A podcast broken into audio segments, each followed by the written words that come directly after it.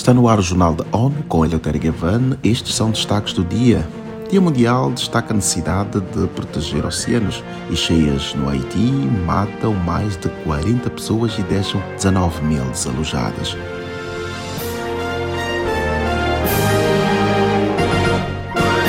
Este 8 de junho, as Nações Unidas marcam o Dia Mundial dos Oceanos, fazendo parcerias com influenciadores, líderes indígenas, cientistas, setor privado, sociedade civil, celebridades e jovens ativistas para colocar o oceano em primeiro lugar. Com o tema Planeta Oceano, as marés estão mudando.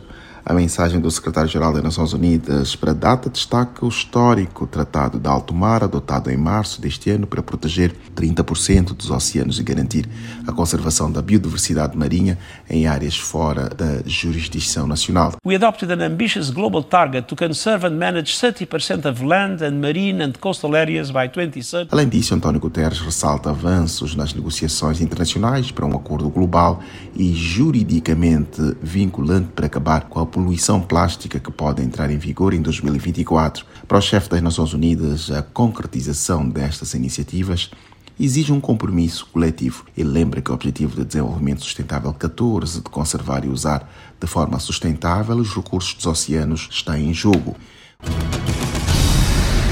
Pelo menos 42 pessoas morreram e dezenas ficaram feridas após fortes chuvas provocarem inundações e deslizamentos de terra no Haiti. O desastre ocorreu no fim de semana, afetando mais de 37 mil pessoas em sete dos dez departamentos do país. Os detalhes com Monica Grayley. O Escritório de Assistência Humanitária da ONU hoje informou que está apoiando as autoridades haitianas de proteção civil para avaliar a escala da resposta de emergência. Cerca de 19 mil haitianos ficaram desalojados com as cheias que teve o pior impacto no oeste do país. O Programa Mundial de Alimentos, PMA, informou que está distribuindo refeições para as vítimas das cheias. Juntamente com o governo do Haiti e parceiros humanitários, as agências da ONU estão entregando abrigos, alimentos, água potável e kits de higiene aos desabrigados. Da ONU News em Nova York, Mônica Grayley. A ONU pediu à comunidade internacional que apoie o plano de resposta humanitária ao país, que até o momento só recebeu 20% dos 720 milhões de dólares solicitados.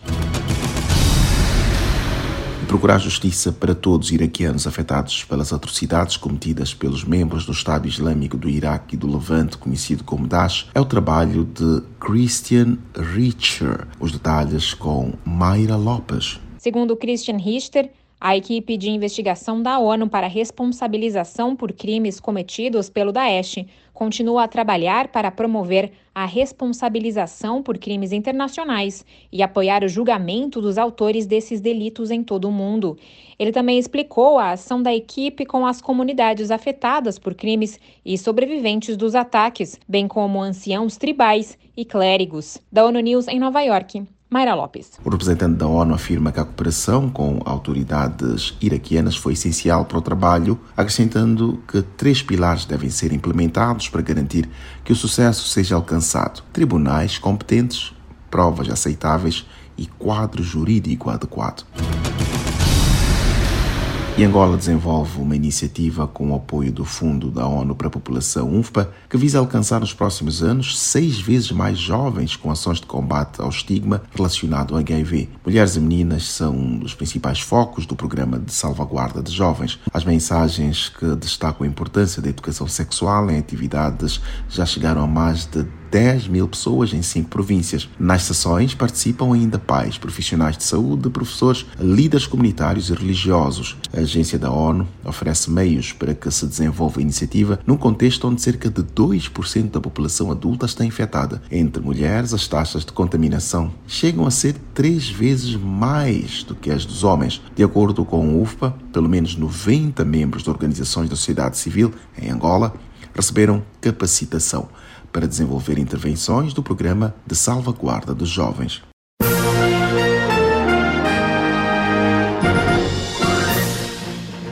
Este foi o Jornal da ONU. Mais informações na nossa página news.un.org/pt e nas nossas redes sociais. Siga ainda o Twitter arroba ONU News.